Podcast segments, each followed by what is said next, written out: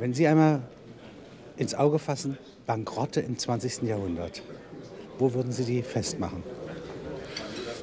Es gibt natürlich die ähm, herausragenden Daten 1923 und 1929 zunächst mal. 1923, also das, was man äh, galoppierende oder Hyperinflation nennt, auf der einen Seite, das heißt also das Zusteuern gegen die Wand des Staatsbankrotts äh, auf der einen Seite und äh, auf der anderen Seite ähm, also der Schwarze Freitag äh, 1929, in dem ähm, äh, ein Ereignis, ausgehend von New York, von der Wall Street, äh, mit einem Mal das Umfallen. Eine Verschiebung, ist der Black genau, Thursday, genau. genannt nach einem Schwarzen Freitag aus dem 19. Jahrhundert, genau. als Erinnerung. Und der kommt hier am Schwarzen Freitag an. Und der kommt später. am Schwarzen Freitag an, also im Grunde wie eine, ähm, wie eine Sturmwelle. Ne? Also ja. wie eine, von, von einem Epizentrum aus wie eine Sturmwelle kommt es dann in Deutschland, Deutschen, in, in der Weimarer Republik an.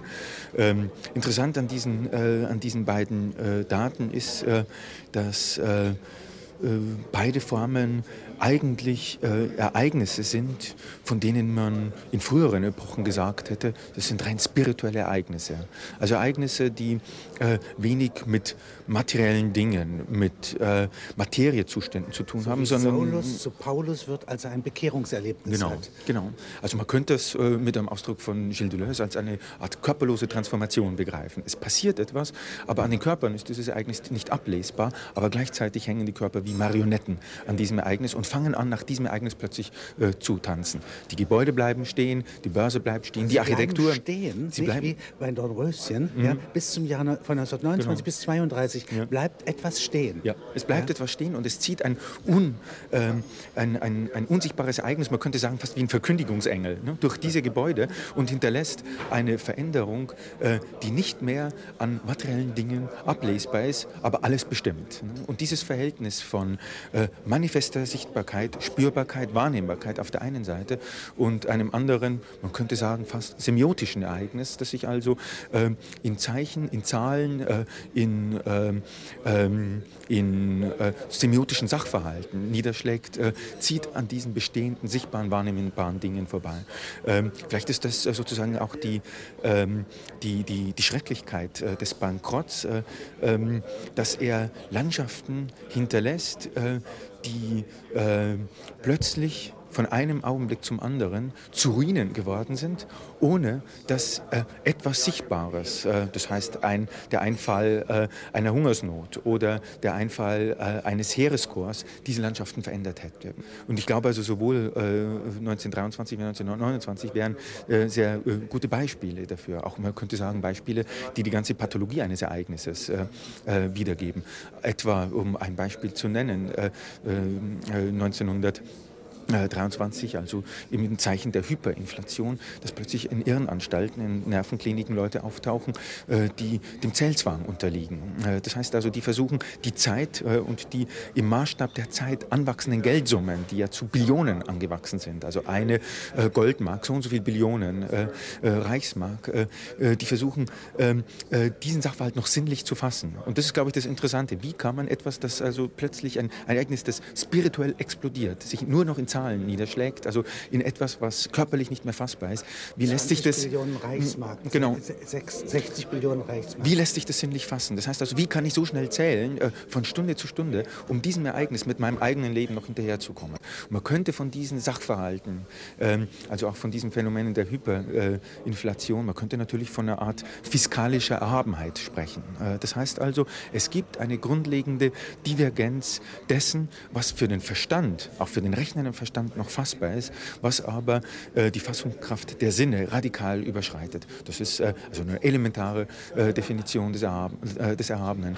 Und äh, das führt zu Schwindelzuständen, ne? so wie äh, einst es Kant beschrieben hat, wie man vor der Unermesslichkeit des Firmaments oder vor der Unermesslichkeit des aufgewühlten Ozeans Schwindelgefühle, Taumelgefühle entwickeln kann. So kann man angesichts des, der wuchernden Zahlen Taumelgefühle bekommen und wird mit der manifesten Unfähigkeit, sich ein sinnliches Pendant äh, äh, zu suchen, heimgesucht. Und äh, ähm, äh, das Ganze äh, führt zu, äh, wenn Sie so wollen, pathologischen Zuständen, wenn Pathologie auch bedeutet, pathisch, also empfindungsmäßig, affektiv davon berührt zu sein.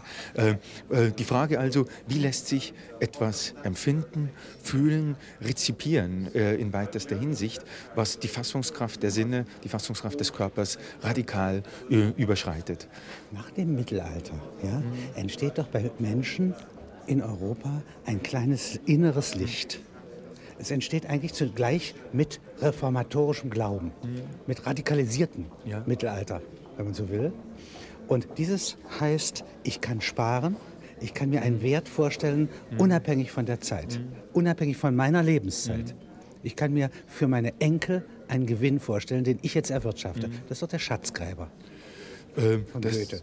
Äh, das, das, ist der Schatzgräber und das ist natürlich auch die ähm, Erfindung eines, ähm, einer irdischen Ewigkeit, äh, wenn man so will, äh, die darin besteht, dass äh, neben der natürlichen Reproduktion, das heißt also, dass aus der Lendenkraft, wenn man so will, ne, Kinder entstehen werden, ähm, dass äh, neben dieser irdischen Reproduktion mit einem Mal etwas äh, sehr klar kodierbar wird, was man symbolische Reproduktion nennen könnte. Und die Tatsache, dass also also Besitztümer gespeichert werden können, dass sich Besitztümer in haltbaren Metallen etwa niederschlagen. Ähm, sie hacken können. Äh, dass sie, äh, genau, dass sie, also dass sie das Geld, äh, hackende Geld, das mit einem Mal auftaucht und das ja auch das späte Mittelalter heimgesucht hat. Also die, man darf ja nicht vergessen, dass die, ähm, die äh, Geldleier noch äh, äh, in einen eigenen Bereich verbannt wurden, den das Mittelalter eigens dafür erfunden hat, nämlich das Fegefeuer. Sie ne? Zugang und, und es werden Schiffe ausgerüstet ja. der ostindischen Kompanie und von den Gewürzinseln kommen jetzt der Gegenwert mhm. des Geldes zurück. Und das heißt, es entstehen Verzauberungen mhm. des Wertes. Mhm. Ja? Und das Lichtchen, das ich in mir habe, Kraft Glaubens, mhm. kann ich mir Geld vorstellen und kann ich tauschen. Mhm. Ja?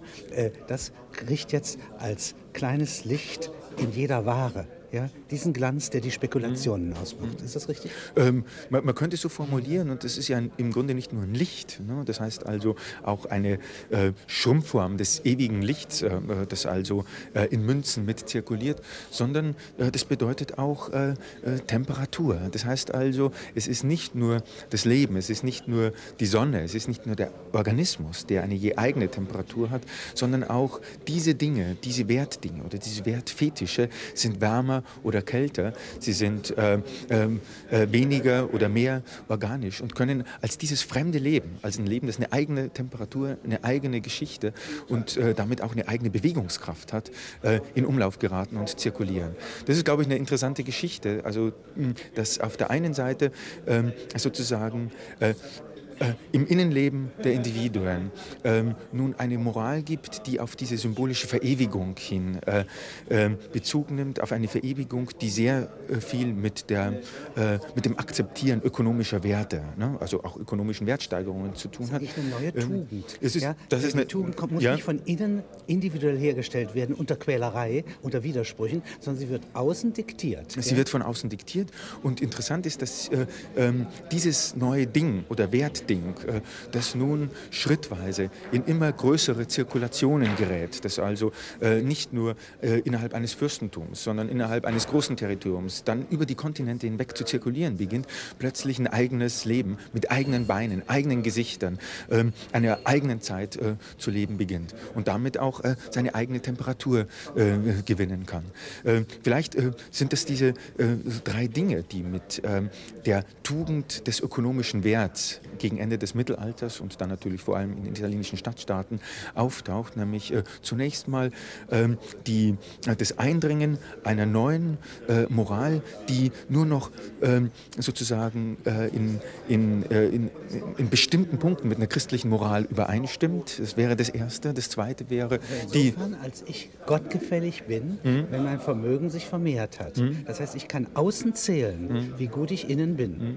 Also eine, ja, ja, natürlich, also eine Art, man könnte, man könnte auch sagen, es gibt natürlich sowas wie eine äh, rechnende Moral dabei. Übrigens äh, sehr deutlich nachlesbar. Ein Maßstab für äh, Fleiß, ein ja. Maßstab für Intelligenz, ein Maßstab für Kontinuität. Auch ein Maßstab für Bosheit. Ne? Ja. Also äh, wenn der Wucherer gegen Ende des Mittelalters ins äh, Fegefeuer kommt, dann funktioniert dieses Fegefeuer natürlich genau nach diesem rechnenden Maßstab. Das heißt, man wird dorthin verurteilt und sitzt so und so viele Jahre ab. So viel Firmen, wie er und, Geld hatte. Genau, und kriegt auch so viel Zeit, auch so viel Höllenqualen, wie er äh, Geld hatte. Und man äh, wird im Laufe der Zeit äh, von, einem, mh, von einem schwarzen, ne, schwarzen seelischen Individuum zu einem weißen ähm, Feuer veredelt in einer, in einer gewissen Weise. Und das wäre die eine, eine Seite, die dabei interessant ist, also dieser Zusammenhang von Moral und Rechnung, der sich herstellt und äh, äh, ein Zusammenhang, der, wenn Sie so wollen, sich bis in die Abrechnung von Gefängnisstrafen noch niederschlägt. Ne? Also die Zeit wird zu einer moralischen Recheneinheit. Das wäre ein Punkt. Das Zweite,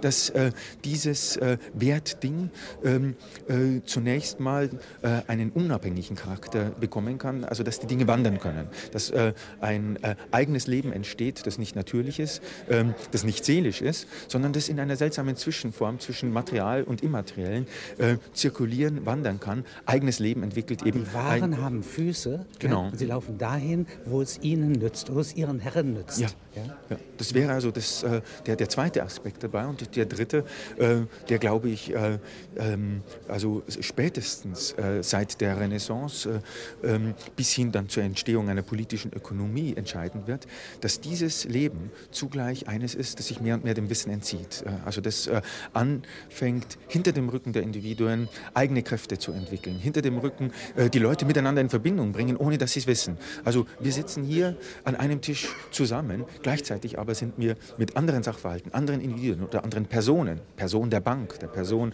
eines äh, Industrieunternehmens, viel stärker verbunden, als wir es hier und jetzt wissen können. Also diese drei Dinge, eine äh, quantifizierbare oder zählende Moral, ein Leben, das äh, eigene Prinzipien, eigene Beine, eigene seelische und physische Kräfte entwickelt und schließlich ein Zusammenhang, der hinter dem Rücken sozusagen in einem Raum des Nichtbewussten die Leute miteinander in Korrespondenz bringt, sie auch bewegt, auch wenn sie an Ort und Stelle körperlich sitzen bleiben, sind, glaube ich, äh, die Komponenten, die ein neues äh, Verhältnis des Einzelnen zu dem, was er über sich, über seine Moral, über seine Bewegungsfähigkeit wissen kann, herstellen.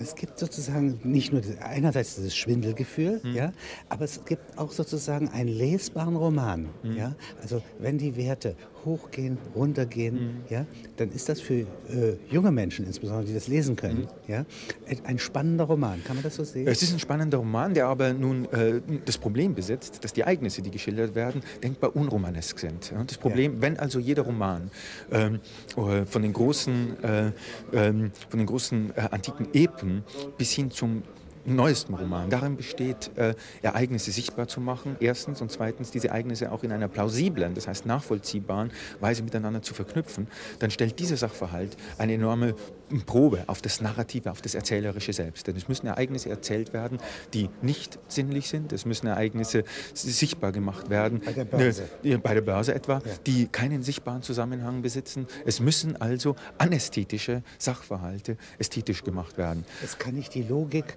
nicht die Notwendigkeit, nicht ein Wille hm. ja, äh, vorkommen, hm. sondern alle Informationen, die erhältlich ist, ist im Moment ja. des Börsenkurses bereits im Börsenkurs enthalten. Ja. Und nur der Zufall kann hier Veränderungen geben. Der Zufall kann Veränderungen geben und man kann sagen, Ereignisse müssten erzählt werden, wie man statistische Kurven liest. Das heißt also äh, Ereignisse, an denen keine Personen, keine Willenskräfte, ähm, keine Entscheidungen, keine Befehle beteiligt sind, sondern dieses ganze personale Substrat in den Hintergrund tritt und äh, eine statistische Kurve, die Kurve einer Börsennotierung übrig bleibt. Wie erzählt man dieses Ereignis? Ich glaube, das ist äh, in der Erzählliteratur spätestens seit dem 18. Jahrhundert ein eminentes Problem. Den unsichtbaren, quantifizierbaren Zusammenhang aller Ereignisse erzählbar zu machen, rückübersetzen in etwas, was vielleicht auch ein homerisches Epos sein könnte. Wie kommen Individuen von einem Ereignis zum anderen, wenn diese Ereignisse nicht mehr darin bestehen, von Insel zu Insel zu reisen? Was nennt man einen Roman? Ein Roman wäre ähm, der äh, erzählerische Zusammenhang ähm, disparater Ereignisse, der zugleich ähm, den Ort, an dem diese Ereignisse miteinander verknüpft werden, sichtbar machen kann. Anders formuliert, für jeden Roman gibt es sozusagen ein Prinzip, das er explizit oder implizit ausweist, von dem aus diese Ereignisse einen äh, elementaren Zusammenhang sichtbar machen können. Um ein Beispiel zu nennen, äh, in dieser Hinsicht könnte man natürlich von der Bibel als einem Roman sprechen, insofern jedes Ereignis mit dem anderen unter der Perspektive des Heils äh, miteinander verknüpft sind. Äh, so könnte man natürlich äh, auf einer anderen Seite ähm, die Odyssee Ehe als einen Roman im weitesten Sinne begreifen, ähm, äh, als einen Roman, der jedes Ereignis mit dem anderen unter der Perspektive der Heimkehr miteinander verbindet. Und äh, so könnte man unterschiedliche flächige, horizontale im Sinne des äh, homerischen Epos oder aufstrebende, vertikale Ereignisketten anfügen, die jeweils die Bedingung der Verknüpfung von Ereignissen die Frage also, wie komme ich von einem Ort zum anderen, von einem Zeitpunkt zu einem anderen, diese Bedingungen gleichzeitig mit sichtbar macht. Das ist also eine Grundform des Erzählens. Es ist eine Grundform des Erzählens und das Interessante an diesem Erzählen ist, dass, äh, glaube ich, jeder Roman, die Guten und die Schlechten, die Berühmten und die weniger Berühmten, äh, diese Anstrengung unternimmt, die Verknüpfungstechnik in irgendeiner Form auch sichtbar zu machen. Es ist ein Schlüssel und es ist ein Speicher. Es ist ein Speicher all dieser Ereignisse. Äh, Roman mit, ist also ein Gefäß. Genau, mit, mit, mit Gefäß für Erfahrung. Äh, ein Gefäß oder ich würde wirklich sagen ein, ein Archiv. Ein Archiv für niedergelegte, niedergeschriebene Ereignisse und deren Verbindung untereinander. Man könnte auch sagen, äh, dieses eine Wort noch, dass wenn sich der Leser in dieses Archiv begibt oder wenn er so tun könnte, als ob er sich äh, auf die Position des Archivs der Turmgesellschaft äh, stellen kann, dann hätte er sozusagen die Ereignismasse ähm, dieses Romans im Überblick vor sich liegen. Und was ist eine Börse? Börsencrash zum Beispiel im Verhältnis dazu?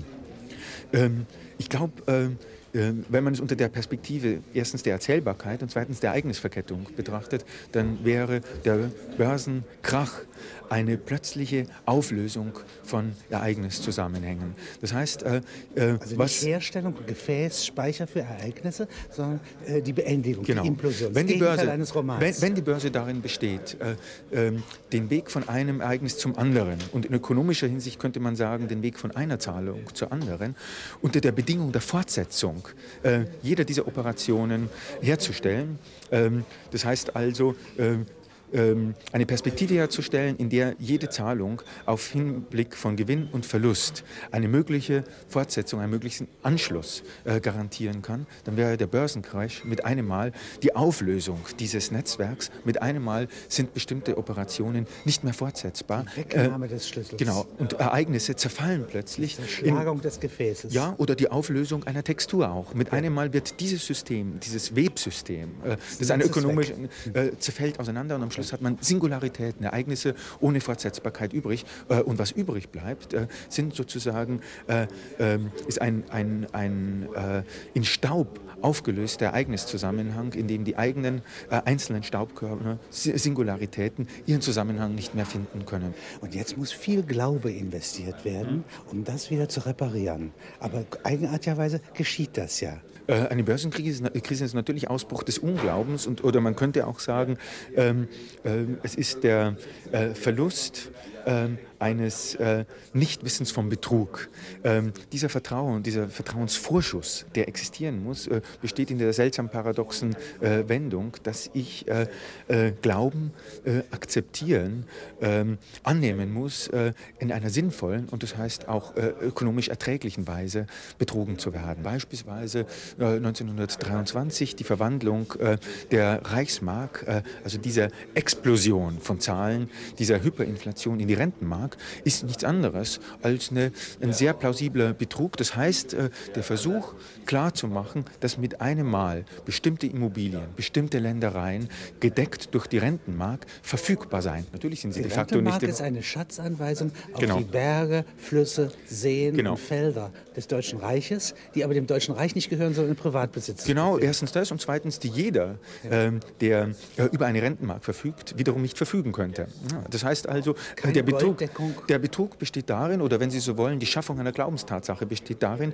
dass es eine Korrespondenz, das heißt einen unmittelbaren Zusammenhang zwischen äh, immateriellen, spirituellen Ereignissen aufgedruckt in einem, auf einem Zettel Papier auf der einen Seite und materiellen Dingen gäbe. Kein Mensch, der diese Rentmark in der Hand hälte, hielte, äh, würde einen Tropfen Wasser dafür bekommen, würde einen Anteil an irgendeinem Territorium bekommen. Es gehört ihm nicht. Es gehört, mal, ja? es gehört ihm nicht und äh, der Glauben besteht darin, ein als ob Gehören herzustellen. Ne? Also man operiert mit diesem Geld, als ob es in meinem Besitz wäre. Im Besitz ist tatsächlich nur ein immaterielles Datum, eine Zahl. Da kann da bis 1949 eine Rüstungsindustrie, hm. eine Liquidation des Krieges, also hm. eine ganze Menge wirklich bezahlen, wirkliche Leistungen ja. erfordern. Ja. Und das Gefühl, das hier auf dem bedruckten Papier steht, heißt, hm. wir sind noch alle zusammen. Hm. Wir sind nach der Krise hm. der äh, Goldmark, ja. der Weltkriegsmark. Ja. immer noch alle da, mhm. wir sind noch sehr lebendig ja, mhm. und auf diese Gegenseitigkeit wird die Reichsstaatsanweisung gegeben.